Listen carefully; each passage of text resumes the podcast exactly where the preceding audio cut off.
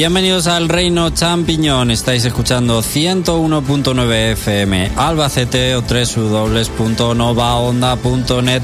Bienvenidos a Nova Onda al Reino Champiñón, vuestro programa sobre videojuegos. También os podéis estar siguiendo a través de YouTube en nuestro canal que se llama elreino.net. Ahí tenéis la emisión en directo para vernos los caretos y también escucharnos y además, y más importante, pues participar en el chat, eh, poner comentarios, hablar con otras personas y nosotros lo iremos leyendo. Que por ejemplo eh, hoy Rox Adams pues eh, ha sido el primero y está contento de serlo y, lo ha señalizado. Ya hay aquí pues Emil Braul, Wishar, Izanagi, saludos a todos y más gente que podéis ir escribiendo. Eh, estoy un poco fatal hoy de la garganta, la verdad, espero que no me dé ningún ataque de tos. Sí, hoy te veía así, hoy te veía así como medio fastidiado.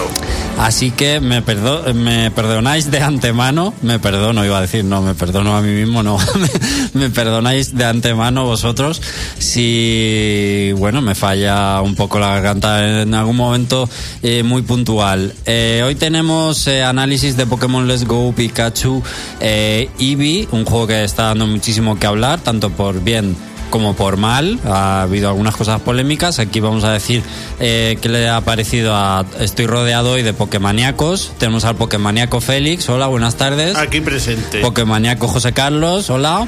Muy buenas tardes. Pokémoníaco Jorge también. Hola. Ese no está no hay Pokémoníaco Jorge. No. Jorge, ni nada, no, no bueno, hay. comparado conmigo, sí. Bueno, bueno, vale, sí. Vale, aceptamos pulpo como animal de compañía. Venga, va. Venga, porque yo soy un poco el menos Pokémoníaco. Yo sí que en el oro lo dejé. Eh, y aparte de eso, pues Flarru Noticias que nos va a traer un nuevo tópico de los videojuegos. Seguro que muchísima curiosidad, todos atentos a ver qué nos trae hoy José Carlos. Y esta ha sido semana de Black Friday. Nos podéis decir en el chat si os habéis dejado llevar por, bueno, por la, esa impulsividad, el consumismo de comprar algo. Nos podéis decir en el chat que habéis comprado o en los comentarios. Y Félix, ¿te has comprado algo de Black Friday o esta semana? No, porque las rebajas en videojuegos me han parecido bastante irrisorias y ya los tenía todos. Muy bien, José Carlos. No me llama la atención el Black Friday. Yo soy más de Cyber Monday y de las rebajas de Steam. Bueno, vale, pues hablaremos luego de... Por cierto, al final del programa tenemos que dar una pequeña mala noticia, ¿vale? Pero ya lo diré al final. Es, no es ningún drama, ¿vale? Pero es una pequeñita mala noticia. Eh, Jorge, ¿qué te has comprado de Black Friday? Bueno, me he dejado todo el puto sueldo, todo el sueldo, pero en regalos. ¿En serio? Me he, com- so- me he comprado algo yo, me he comprado un nuevo móvil que me llegará la semana que viene, pero aparte de eso, todo el dinero ha ido a regalos para Navidades, así que Jorge el generoso, el benévolo. el, el benévolo, exactamente. Bueno, pues yo me he comprado una panificadora, sí, para hacer pan. Y juegos. Ha sido el Rime para la Switch, el Prey para la Play 4 y el The Witcher 3 GOTY para la Play 4 que me ha salido absolutamente tirado de precio, unos 15 euros. ¿No vas a jugar a nada más con The Witcher 3? No, no voy a jugar a ninguno de esos tres juegos. O sea, soy así, soy imbécil. No, pero quiero decir que en cuanto te empieces el Witcher 3, si eres de los de terminarse los juegos, no te lo vas a terminar. Ya, se acaba. En semanas. Se acaba mi vida ahí. En fin. Bueno, vámonos ya a la actualidad de los videojuegos esta semana.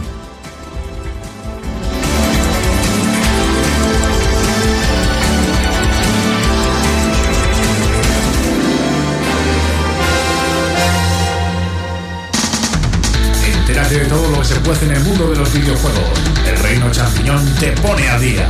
Noticias.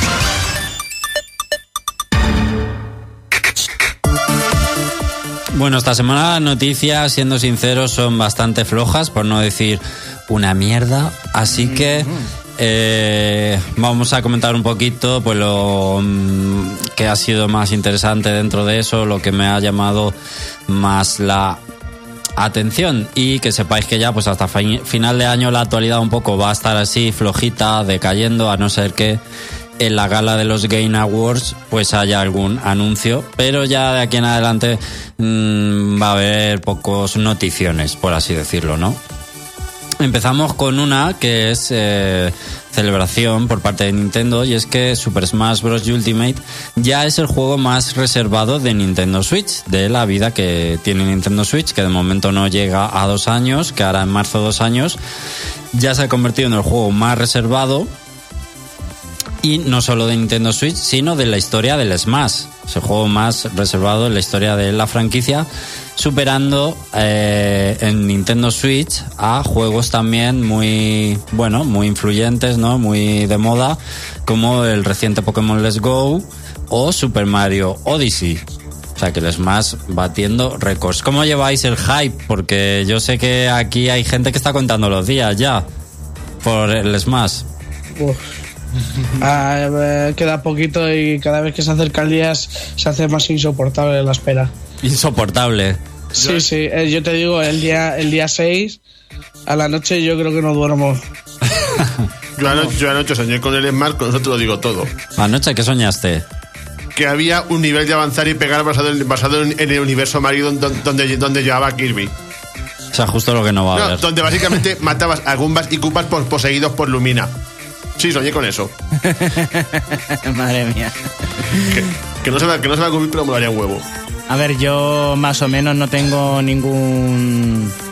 No, o sea, estoy hypeado, estoy emocionado porque va a salir uno de los videojuegos más esperados para mí en la generación de Nintendo Switch.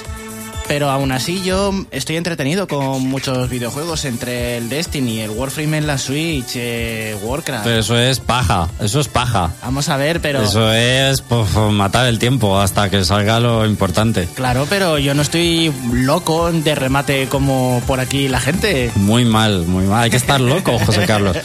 Yo se lo voy a decir porque a lo mejor gente de fuera de España no lo sabe, pero es que el, el juego sale justo aquí en España en, en un puente en el que sale el viernes. El viernes eh, no es fiesta, pero sí es fiesta el día de antes y el de después. O sea, el jueves es fiesta. ¿Qué pasa? Que mi objetivo en la vida eh, ahora mismo es conseguir el juego el miércoles 7 de diciembre. Porque tengo la, la fe, la, no sé, la ilusión, el sueño de que eh, como los comercios no van a poder recibir el juego el jueves porque es fiesta, lo tienen que tener ya el miércoles en almacén. Entonces mi objetivo en la vida esa semana es intentar, como sea, que alguien me lo venda el miércoles. A ver si lo puedo conseguir. Aunque sea más caro, me da igual. El que me lo venda, ahí tiene mi dinero. Y esa, Pues- esa es todo. Pues eh, yo he ido a pedir eh, vacaciones el día 7 y no me las dan. Pues muy mal, porque sepáis que yo me he pedido cuatro días. O sea, me he pedido el día 7, que es el día que sale el juego, pero es que de la semana de, de después me he pedido el lunes, el martes y el miércoles para poder, bueno, uf, jugar ahí a muerte. Esa es mi expectativa ahora mismo respecto al Smash. Yo en mi trabajo tengo puente el viernes, así que me da igual. Eh, estupendísimo. Pues mira, eh, Andrés Albacete, nuestro compañero Andrés, dice que se ha comprado un ordenador nuevo. Ya empieza bien la lista. Muy bien. El Tomb Raider Shadow, el Assassin's Creed, Starlink de la Switch, la toma ya. Eh, El Echo Dot, Alexa de Amazon, madre mía, hay cosas para la cocina, una pasta y tanto. Eh, Spicebar dice que coincide con José Carlos y que allí en Chile el sábado es festivo también, aunque puede que trabaje, vaya, eso sería un fastidio, trabajar ese sábado. Y también está por aquí Josep Fernández. Y que el Pokémon Let's Go está sobrevalorado. Bueno, a enseguida esperar unos minutos si podéis echar pestes sobre el Pokémon o no, o decir cosas bonitas. Siguiente noticia, y es que Pokémon, sí, Pokémon en su primera semana, Pokémon Let's Go para Switch, eh, se convierte en el mejor lanzamiento de un juego de Nintendo Switch, vendiendo 3 millones de copias en todo el mundo en únicamente su primera semana. Ojo, un estreno auténticamente demoledor. Atención porque se han removido, aunque mejor dicho voy a decir resucitar las listas de ventas de Japón. Eh, eh, Sabéis que hace unos años, no sé, hace 10 años, 8 años, eh, no tiene nada que ver las listas de ventas de Japón con lo que son hoy en día, que son mucho menos, eh, en cantidad son mucho más bajas, no se venden tantos videojuegos como antes, bueno, hasta que llega Pokémon, ¿no? Pokémon Let's Go Pikachu e Eevee ha vendido en Japón la primera semana 661.240 copias. No sé si a alguien le parece poco, pero ¿alguien puede intentar adivinar la cifra del segundo juego más vendido? Que es Fallout 76. Fallout 76 el más vendido. eh, El segundo, el segundo. eh, digo, el segundo más vendido en Japón. Me chocó un montón eso. Pues yo ah, me aventuro a decir 120.000. 73.000. El segundo, o sea, el primero 661.000, el segundo 73.000 y si nos vamos al tercero 20.000. Y que sepáis que 20.000 viene siendo eh, una semana normal en Japón. El primer, el juego más vendido, una semana normal, suele ser 20.000, 30.000. En una semana normal que no hay un lanzamiento fuerte. O sea, que por eso digo que esto ha resucitado, a las ha removido las ventas, saliendo Pokémon en su primera semana 600.000, más de 660.000, lo que es una verdadera pasada. Y vamos a hacer lo mismo con, con el hardware, ¿no? Porque como os imagináis, esto ha levantado las ventas de Switch, que en la semana donde sale Pokémon, ha vendido la Switch 200.000 unidades. Tantos Pokémoníacos hay en el mundo. Eh, eso es como decir, ¿tantos fans de, de Super Mario hay en el mundo? Félix, que, que Pokémon sigue siendo una gran franquicia, superventas. Muy pero tendría la gente a quien no le guste, ¿no? A ver, por supuesto que hay gente a la que no le gusta, y gente que ha madurado, y hay gente que se ha hecho mayor y no les interesa, pero sigue siendo superventas. Por eso digo que me ha chocado tanto lo de Fallout 76 en Japón. ¿Cuántos Fallout maníacos hay en el mundo? Sí, es la verdad que es más sorprendente. Pues exactamente a eso me refiero. Bueno, rectifico, no son 200.000 de Switch, esa es el total, eh, no sé si del año o del mes, pero eh, son 54.000 Switch las que se han vendido en Japón eh, en la semana de Pokémon. Y lo mismo digo, alguien. El segundo lugar de consola se lo lleva a PlayStation 4. ¿Cuántas PlayStation 4 creéis que se han vendido? 50.000. 80.000. Cuatro. Pues 8.000. ¿Qué? ¿8.000? Así que está bastante por debajo. ¿Qué teléfono se oye por ahí? Eh, ¿Qué el es de esto? Jorge seguro, me chivo. Jorge, ¿qué, sí, qué sí. está pasando? Eh, La eh, centralita. En la centralita está pluriempleado y está haciendo ahí como... Est- Estoy pasando de la gente que me llama. Digo, no me llaméis a partir de las 7 a las 8. Mm, Pues efectivamente. me, hoy me ha llamado ya todo el mundo. Al móvil y al teléfono fijo. Eh, bueno. Josep Fernández nos dice que es poco porque Spider-Man vendió 3,3 millones en tres días. Sí. Bueno, eh, puede ser, no sé si es poco comparando, es parecido, pero en todo caso sigue siendo un éxito para Switch, para la franquicia. Yo quiero hacer una reflexión. Y respecto. bueno, está también Red Dead Redemption por ahí, que creo que la primera semana, no sé si fueron 17 millones o 15 millones. Eso ya, claro, al lado de eso, todo lo demás son unos losers. Entonces, eh, eso ya es una salvajada. Evidentemente, también hay que pensar en el parque de consolas. Eso es una cosa que hay que pensar también, la proporción. Hay que pensar en la proporción de juegos vendidos con la consola a la que van destinados. 13 millones juntando Xbox One, PC, no PC no, Xbox One y PlayStation 4 para Red Dead Redemption, pues a lo mejor es una cifra intermedia. Bueno, es Y, una eh, cifra muy, muy, al- muy, alta. Pero también puede ser muy alta la cifra de 3 millones para el parque de consola Nintendo Switch. Yo creo que está muy bien porque además es el tipo el típico juego con, con patitas de Nintendo. Sí, el de largo recorrido. Sí, que pasan un año, pasan dos años y se sigue colocando en lo más alto de las listas de ventas, ¿eh? Así que cuidado porque es este tipo de de juego. Y Andrés dice que ayer en MediaMar solo quedaban Pokémon de Pikachu. Eevee es la edición más vendida, seguro. Eso es lo que nos comenta Andrés. Pues aquí nuestro compañero Pablo, mi hermano Pablo, se las has visto y se las ha deseado para buscar a alguien que tuviera un IBI de sus contactos. Una- Xavi, Xavi tiene el Eevee. Pues fíjate, teníamos que haber contactado con él porque estamos desesperados por, buscar por buscar los exclusivos de esa edición. Bueno, y seguiremos hablando de Pokémon en, el análisis, pero vamos con otra noticia que me ha llamado la atención, que es sobre Valve y el Steam Link. Eh, ha dejado de venderse el periférico, el Steam Link, ¿vale? El stock para Europa ahora mismo ya no hay y en Estados Unidos quedaban pocas unidades, si es que no se ha agotado todavía. No se van a fabricar más, Y este periférico que lo que hacía era un streaming de los juegos eh, de PC a un televisor, algo similar a lo que hace el Chromecast con, con vídeo, ¿no? Pero nunca llegó demasiado a, a cuajar, ¿no? Entre la gente por algún motivo, porque eh, yo los comentarios que he leído son bastante buenos en general, siempre de la gente que lo ha usado y que daba buen, buen rendimiento. Incluso este periférico, algunos lo recordaréis por rebajas irrisorias donde prácticamente se regalaba, o sea, un precio por debajo de 10 euros. Tengo Eh, los cereales. Sí, sí. Lo que se ha dicho Valve es que va a seguir dando soporte a nivel de software y yo quería conocer la opinión de José Carlos sobre esto.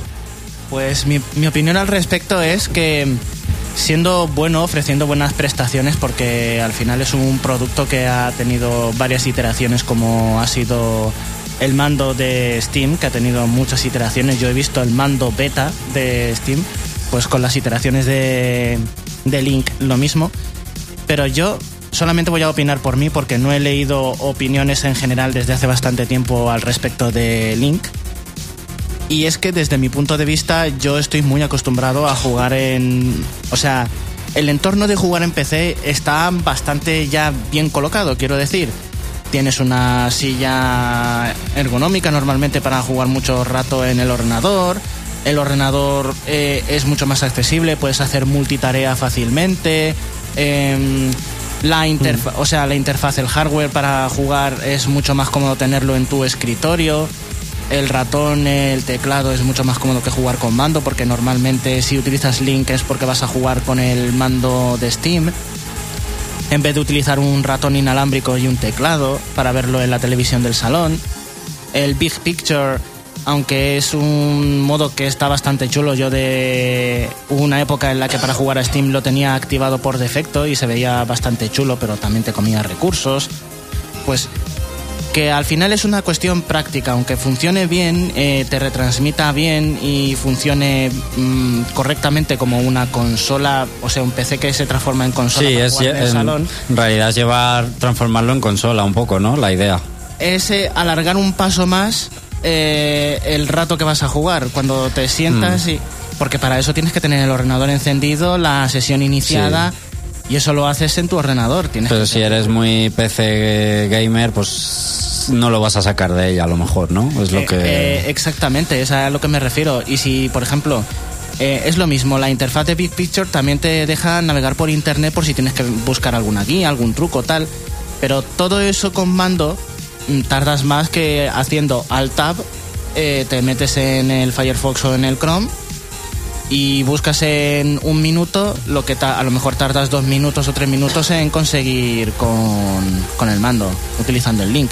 Que, que es una cuestión más de que sea práctico. Y a lo mejor por eso no ha interesado. Bueno, pues ahí se queda el Steam Link, hasta luego y vamos a hacer un... Bueno, una pequeña sección que nos gusta a todos mucho, que es el minuto de Xavi. Llega uno de los momentos más esperados de la semana. El minuto más importante del reino champiñón. Se acabó la espera. Por fin, el minuto de... Alex, Oye, hoy sí, hoy muy bien, José Carlos. Un aplauso para ti, pequeño. Ha practicado en casa. Sí, exacto. Pues quería decir, por supuesto, sobre las rebajas y el Black Friday. Y es que, aunque es lo mismo de de siempre, Nintendo sigue sin aprender. Y este año, por algún motivo, tenía esperanzas en que hiciera Nintendo unas buenas rebajas, porque todo el mundo hace buenas rebajas, menos ellos, y pues algún año tiene que ser donde ellos también eh, hagan buenas rebajas. Bueno, pues no ha sido este. Y yo estaba un poco con lo de que el Nintendo Switch Online dijeron incluso ofertas exclusivas para los que sois Nintendo Switch Online y para los que no, no. Hubiera sido una buena semana para aplicarlo. Pues, ¿lo habéis visto vosotros? No, ¿verdad? Yo tampoco. no padre. Pero, Sí, yo voy, a, yo voy a decir, han puesto rebajas. No, y es pero- la primera vez que veo que ponen rebajas en el Black Friday. no, no, el año pasado hicieron también, ¿eh? A ver, que son una guarrada, pero bueno, es Nintendo. O sea. Pero el caso es que voy a ir. gra- gracias, gracias y, y, y Gracias adiós. por, gracias por nada. Gracias por nada, o sea, eh, te bajan en el Mario Odyssey 10 euros, que es un. que, que, que eh, ya, eh, ya está, no pidas más. Pero es que voy a hablar de cosas concretas, porque es que tengo tanto que comparar concretamente. O sea, Ti- ¿Tienes tanta bilis? sí. mm, primero voy a decir lo que ha hecho Sony, ¿vale? Sony te ha puesto el Detroit a 20 euros, el God of War a 25 y el Spider-Man, que es un juego que salió hace dos meses, a 40 euros. Esos tres juegos son de este año.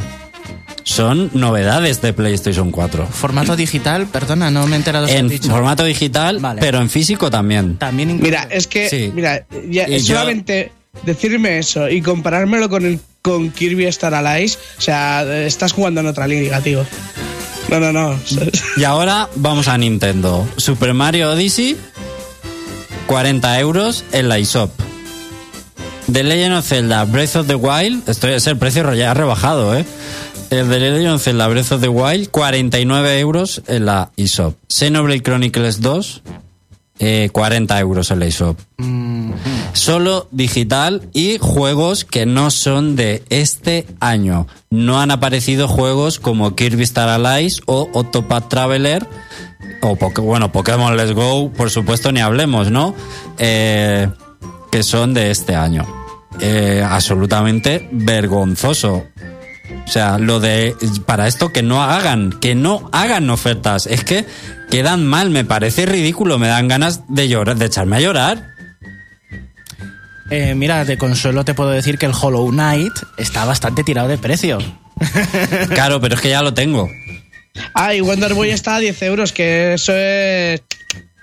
Hay alguna cosilla como Wonder Boy, Hollow Knight, pero mirar, eh, yo tenía en mi, lista de, de favoritos, no, de títulos interesantes que se llama el iShop, unos 15, 18 títulos y tenía una ilusión tremenda por ir el jueves y, eh, o el viernes y abrir mi, mi lista de títulos en la iShop y decir, bueno, de los 18 juegos, seguro, seguro alguno tiene una buena rebaja.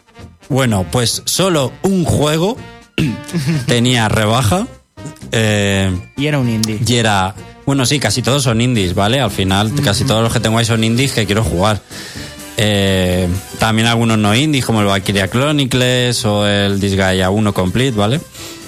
Pero es, era el Hyper Light Drifter y la rebaja era de 20 euros a 14 euros. Con lo cual no me lo he comprado porque me parece una rebaja de mierda. y ya está, sé que es lo de siempre con Nintendo, pero es que me apetecía decirlo porque mm, por no dejar de ser lo de siempre no quiere decir que esté bien.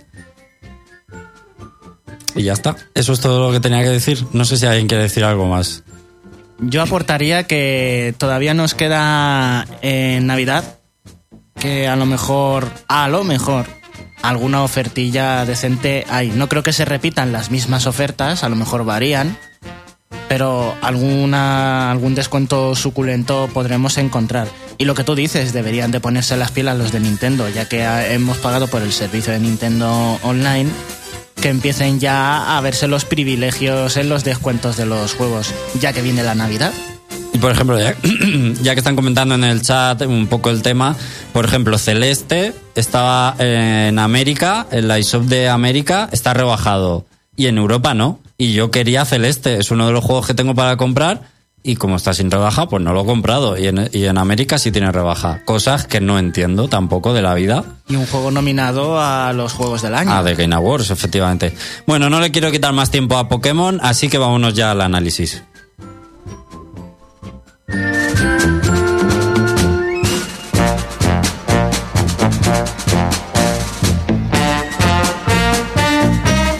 ¿Quieres saber cómo es un juego?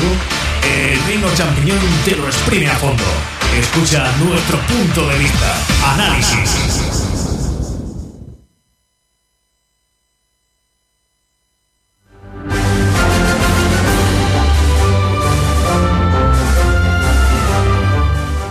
Bueno, Pokémon Let's Go, Pikachu o Eevee, Félix, ¿cuál ha sido tu elección?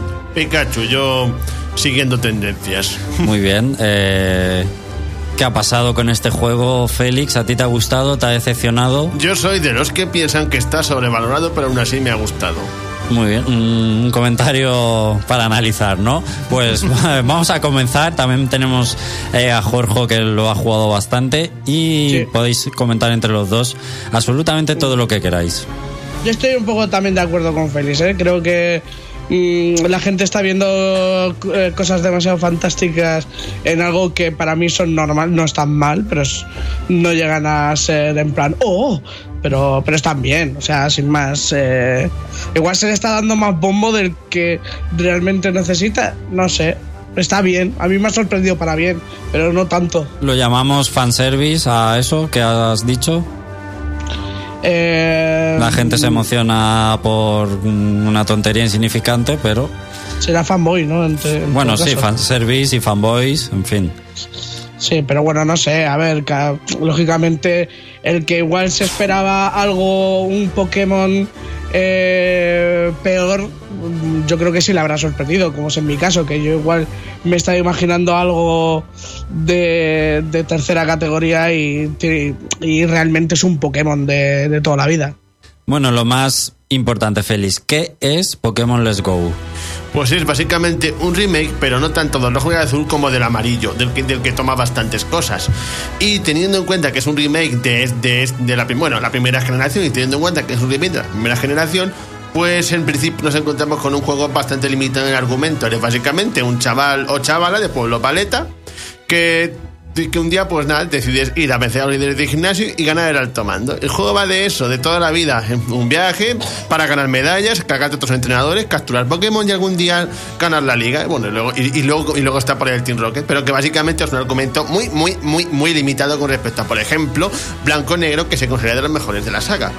Pero a ver, pero es que es un remake, o sea... eh, Por eso digo El- que el el- es que, a ver, le- que la gente no se sorprenda con el argumento porque es que es el Pokémon amarillo directamente. O sea, tiene sus extras, pero es Pokémon amarillo. Con más entrenadores, con más. eh, con diferentes cosillas, así cambios en plan eh, Pokémon que están en, en, en otras localizaciones. Hay, incluso puedes atrapar, puedes cazar a, a los iniciales, como Bulbasur, Charmander y Squirtle. Eh, pero bueno, que, que lo demás se mantiene intacto. O sea, lo que es el mapeado y, y el argumento y todo eh, viene a ser lo mismo. Yo creo que nadie podría esperar un historión de este juego. Lo que sí habrá, supongo, es mucha nostalgia y, o sea, tirar, Eso sí. tirar de nostalgia en cuanto a personajes que conocemos de toda la vida, como Misty o Brock o los líderes del alto mando, supongo. Hombre, Sí. hay algunas cositas interesantes, como alguna que otra pequeña escena adicional, como por ejemplo que sale Lorelei del alto mando por ahí ayudándote, pero poco más. Y bueno, Eh, ya, ¿eh? Bueno, sí, y también, eh, por ejemplo, hay un momento donde Misty te saluda por ahí, o sea, luego sí que tienen más, más conversaciones, pero por lo demás siguen siendo los mismos eventos. Y bueno, también aparecen personajes clásicos, en, en personajes clásicos de los que no voy a decir nada más, pues ahí quieren sorprenderse. Bueno, pero Y- creo que si has visto los trailers ya lo sabes también. Sí, incluyendo, no, incluyendo una gran sorpresa, bueno, dos grandes sorpresas diría yo. Bueno, una más grande que otra. bueno, mm, continuemos entonces. Y bueno, hay que destacar que este Pokémon tiene numerosos cambios en las mecánicas jugables, incluyendo una cosa que para mi gusto debería haber estado desde Oro Plata.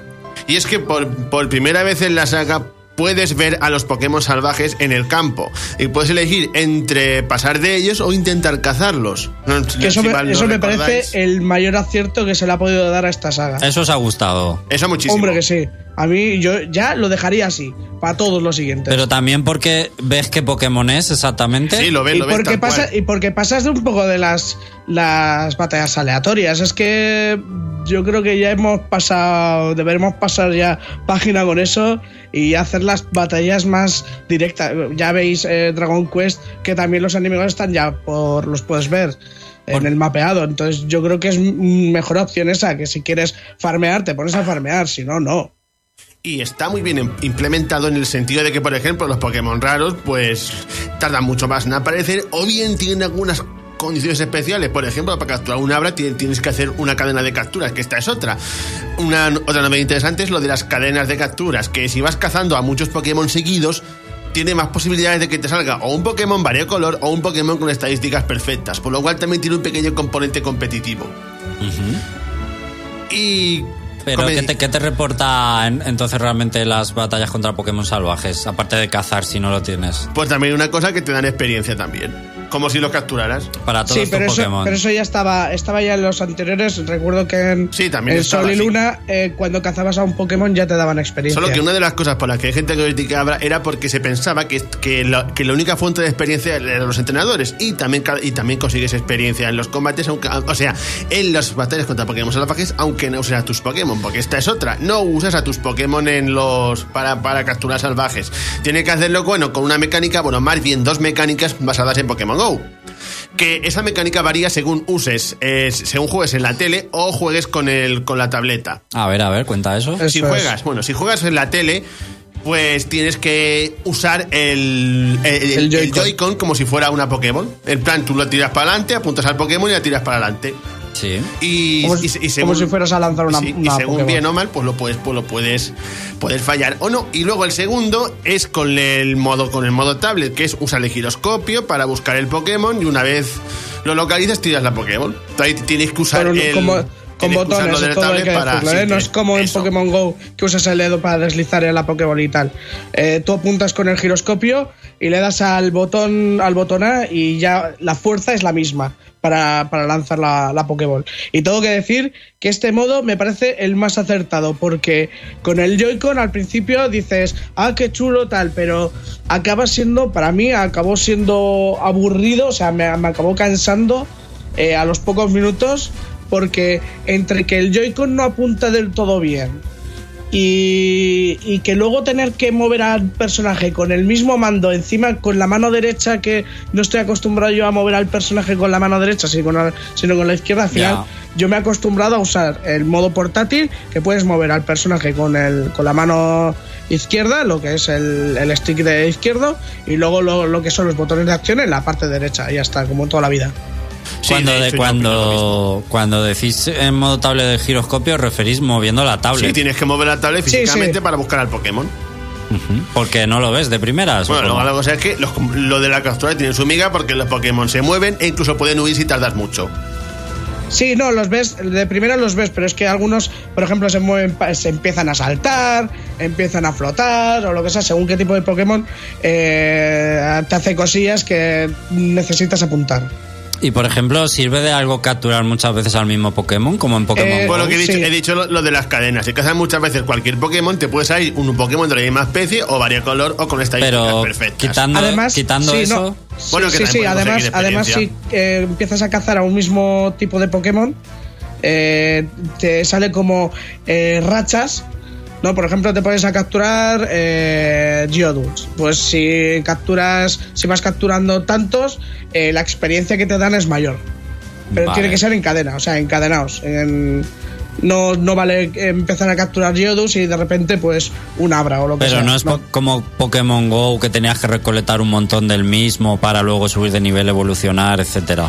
Eh, no, porque tú ya subes de experiencia, lo que puedes hacer es dar, eh, cuando tienes muchos Pokémon del mismo tipo y yo que sé, solo te interesa tener uno, eh, los demás los puedes transferir al profesor Oak que te da caramelos. Y los caramelos no son los caramelos iguales que los de Pokémon Go que subían de nivel sino que son para fortalecer a los Pokémon. En plan eh, más fuerza, más rapidez. ¿Y es fácil conseguir estos caramelos? Eh, sí, porque solamente es capturando, según lo vayas capturando los Pokémon, eh, tú te pones a capturar y luego simplemente es eh, entregarlos.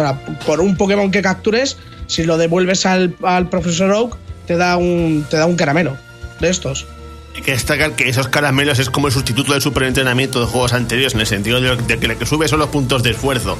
Y de esta manera se consiguen muchos caramelos por hacer un Pokémon súper fuerte de nivel bajo, porque no hay limitación realmente. Por nivel, por ejemplo. De hecho, puedes dopar a. Yo, yo, por ejemplo, estoy dándole todos los caramelos a Pikachu y tengo un Pikachu del 35, pero que está dopadísimo. Y una aclaración, entonces vosotros diríais que en- para avanzar en la aventura no es necesario ponerte a combatir contra Pokémon salvajes. ¿O no? Eh, Pues, eh. Sí, porque aunque la aunque realmente ya no luches y tal, necesitas la experiencia para los combates. Porque igualmente, eh, si no subes de nivel a los Pokémon, eh, luego contra los entrenadores, que incluso son más y tienen más nivel que en el juego original, eh, te va a costar. O sea, necesitas capturar, o sea, por lo menos no, no en plan de forma excesiva, pero sí seguir un buen ritmo. O sea, mm, lo que es ir avanzando, si quieres ir avanzando, capturando lo que te encuentres, pero bueno, por lo menos un poquito sí. Y, y ahora me gustaría agregar, como he dicho antes, ciertas limitaciones. Por ejemplo, en este juego se han suprimido las habilidades y los objetos, que era básicamente un, un pilar del juego a partir de a partir de oro plata. Pero bueno, no es realmente una carencia importante. Porque, por ejemplo, las naturalistas sí se conservan. Y a, y a continuación comentar también ciertas ventajas que tiene este juego sobre otros. Y ciertas comodidades, como es el hecho de que ahora puedes acceder a tus Pokémon desde el menú del juego. Ya no tienes que ir al, al centro de Pokémon al PC. Los tienes todos y puedes cambiar tu equipo en cualquier momento, estés donde estés, lo cual De es hecho, muchísimo de hecho más ya no hay. PC directamente. No, no hay PC. Pues de hecho, eso, Bill, Bill no me acuerdo qué te hacía. Eh, Bill existe en el juego, pero ya no se encarga de, de la, del PC ni nada. No sé, ahora no me acuerdo qué hacía, pero.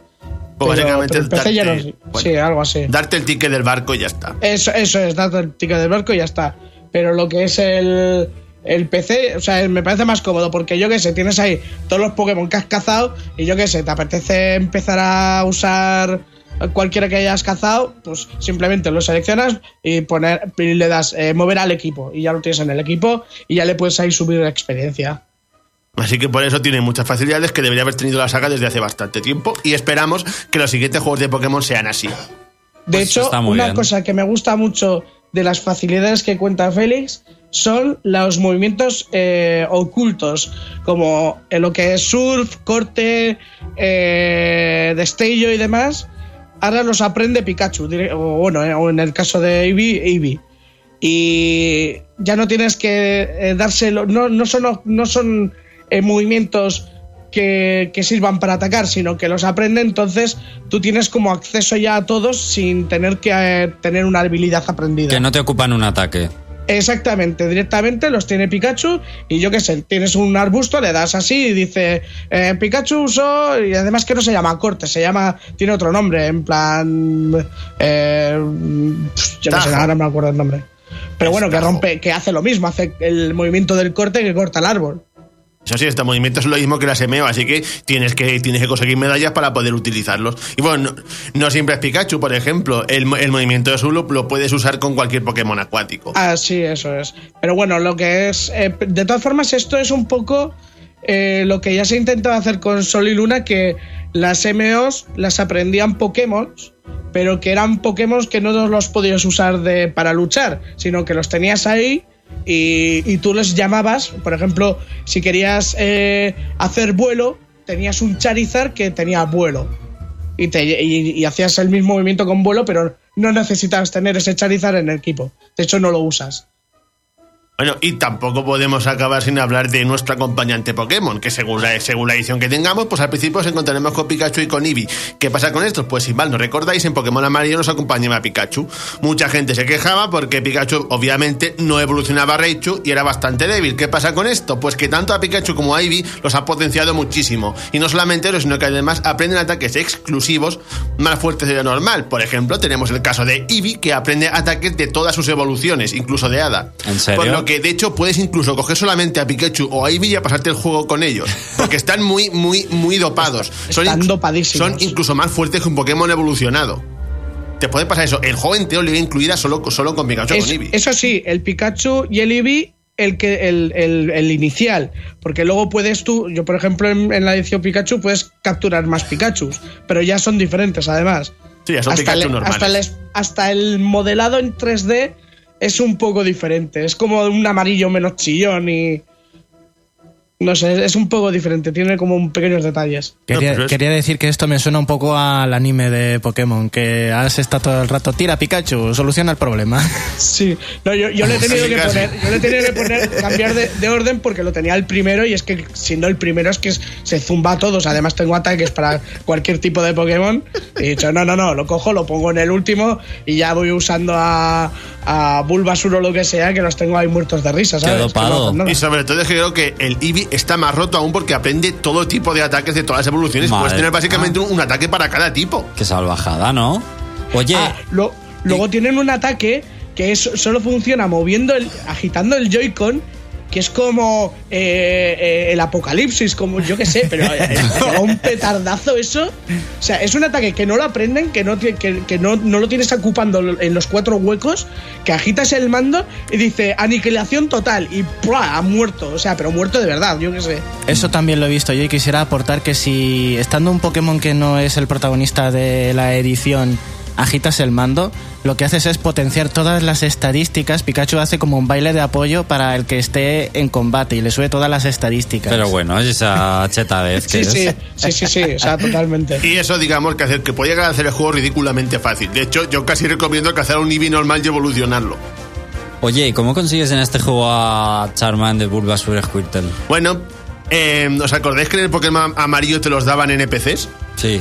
Pues aquí, Aquí igual, también. con la diferencia que te piden cosas. Por ejemplo, Charmander está en el mismo sitio, pero necesitas capturar 50 Pokémon distintos para que te lo den. O sea que si quieres tener a los iniciales, te obligan a capturar. Oye, Félix, si intento adivinar si has escogido chico o chica, ¿puedo acertar y no me equivoco? Probablemente acertarás. Has, has escogido chica. Sí. Efectivamente. Pues, pues continuemos con detalles. Eh, lo, lo de Bulbasur y tal. Eh, bueno, yo, yo Charmander y Squirtle no he visto, pero Bulbasur en el, en el bosque, en el primer bosque, eh, ahí sí puedes capturar Bulbasur. Sí, de hecho tienes que cazarlos haciendo cadenas de capturas. Pero sí, yo confirmo que están salvajes, pero Bulbasur es el único que está cerca de el principio de la aventura. Si quieres conseguir un Squirtle y un Charmander pronto, tienes que hablar con los personajes inspirados en el anime, porque hay que recordar Sí. que hay personajes inspirados en el anime en Pokémon amarillo. Pues Bulbasaur es el que mejor viene para los dos primeros gimnasios. Casu- Sí. Casualidades de la vida. ¿no? Pero también te digo, mientras que en Pokémon Amarillo ir con Pikachu a donde Brock era un tormento, aquí Pikachu se los. eh, se los. ¿Sabes? Pero Sí. de un golpe. De hecho, aprende doble patada. A, a- a nivel bajo para, para poder cargártelos a los dos. O sea, un, pues un ataque está. de tipo lucha contra Roca que es súper efectivo y se los carga en un pispás. Maravilloso, es el Pikachu del anime. Eh, en fin. Hay que destacar algunas pequeñas pinceladas, como el hecho Venga. de que tenemos un repartir experiencia que no se puede desactivar, pero afortunadamente para los que piensen que eso hace el juego demasiado fácil, funciona un poquito como el de rojo y azul, es decir, da a todos los Pokémon, pero no la misma cantidad a todos. En plan de que si realmente quieres subir a un Pokémon de nivel, por ejemplo, si quieres convertir un Magica en un Gyarados, es mucho más recomendable ponerlo primero y luego cambiarlo, como toda la vida. Otra cosa es que vuelven las mega evoluciones, todos los Pokémon de la primera generación que las tienen las van a tener, y además, como no hay objetos, es un comando que lo puede usar en combate para hacerlo. No necesita ningún objeto. Entonces, eh, Y Magia. además, cosa que por si acaso no se sabía, pues supongo que se sabe, para los que, bueno, una de las cosas más molestas es obviamente que como la primera generación, pues hay tipos que, que aparecieron después que aquí no están. Por ejemplo, no hay un solo Pokémon siniestro en toda la primera generación. ¿Pero qué pasa? Pues que contamos con las formas de Alola, que se pueden conseguir en el juego, ya sea importándolas de Pokémon Go o si eres uno de esos raritos que no lo tiene en su móvil, lo puedes cambiar con NPCs. Por ejemplo, puedes conseguir un Sandrew de Alola cambiándolo con un Sandrew normal. Además de forma ilimitada, ¿eh? porque yo he mirado con uno que te cambiaba el ratata de Alola y luego le hablé y dice, si tienes otro, me te lo cambio, pues está bien. Es Pero, decir- pues, ala, ratatas infinitos. que si quieres un dragón y no te gusta y no te gusta la Tini, tienes a Executor. efectivamente. el, cuello largo. Y preguntan si no hay Pokebanco por ahora. No. Nah, eh, o sea, en temas de, de online eh, demás, lo más simple posible. Cambiar Pokémon, batallas contra ti mismo y poco más. ¿Contra ti mismo? Con amigos. Vale, eh, con amigos, ah. eso quiero decir. Es con amigos, pero en local y en online también. Online no hay encuentros Pero- aleatorios. No hay random. No. No, no, no. O sea, además O sea- tienes que en plan eh, Y sin reglas ni nada. Yo el otro día vi a Xavi jugando y le dije, Xavi, pásame, que tiene la versión Eevee. Y digo, pásame eh, que te- él tiene el Base Pro y tiene, no me acuerdo cuál, a Meowth. Le dije, pásamelos que yo no los tengo y tal. y Yo te paso el Growlithe.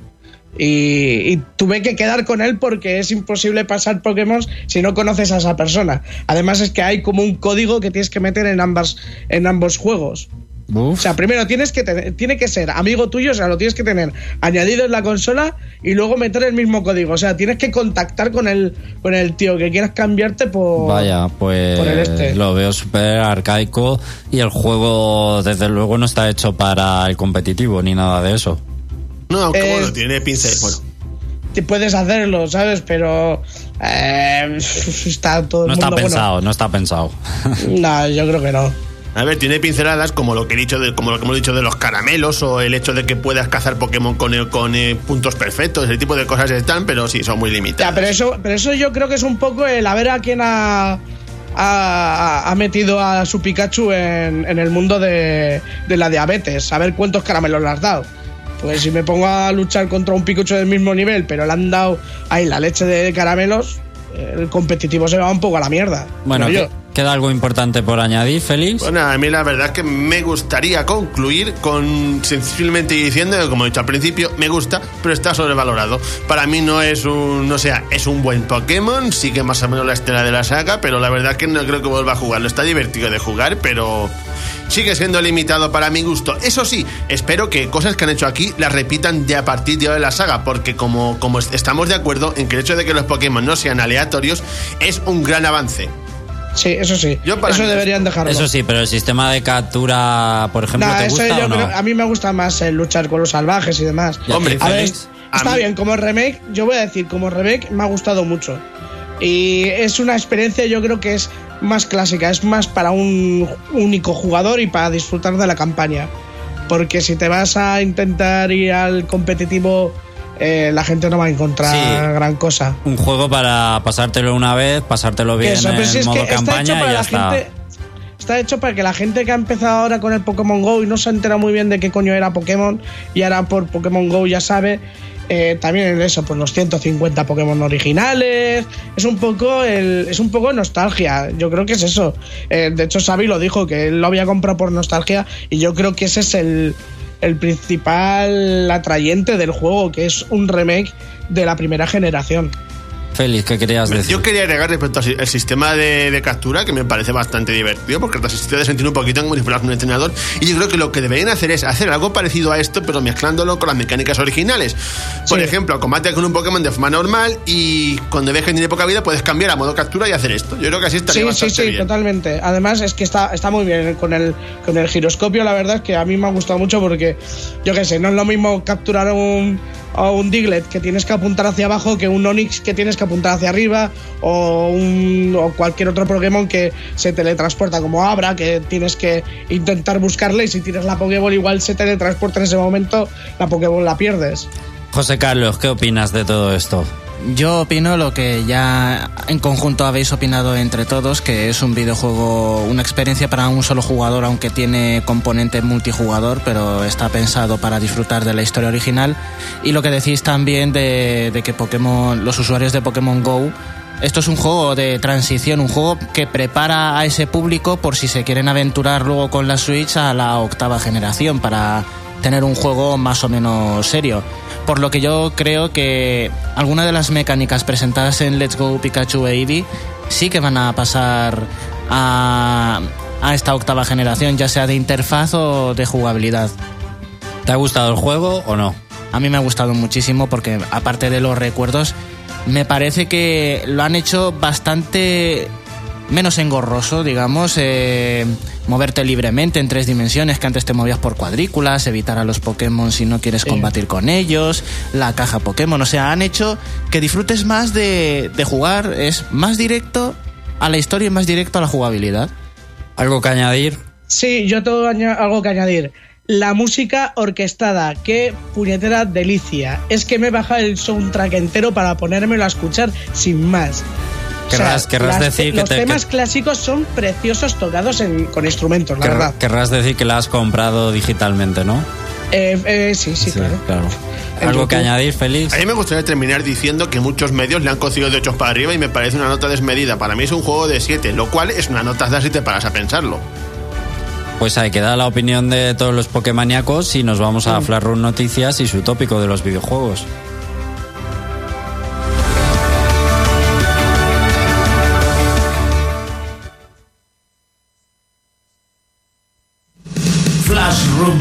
Noticias. Que nada se nos pase por alto. Las otras noticias. Flashroom Noticias.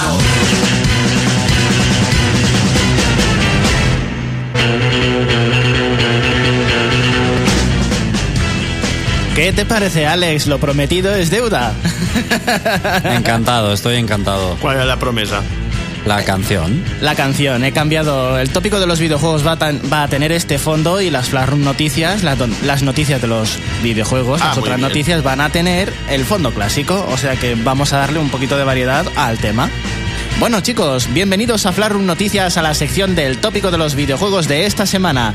Con siete minutos tengo de sobra para contaros uno más funcional que narrativo. Ya he llevado bastantes eh, tópicos de los videojuegos, pero también sabéis que se cumplen como una especie de arquetipos también en lo que en cuestiones jugables eh, y digamos de programación tienen los videojuegos. Así que hoy os traigo uno de esos, uno, un tópico de los videojuegos no narrativo, que se titula La interfaz reveladora.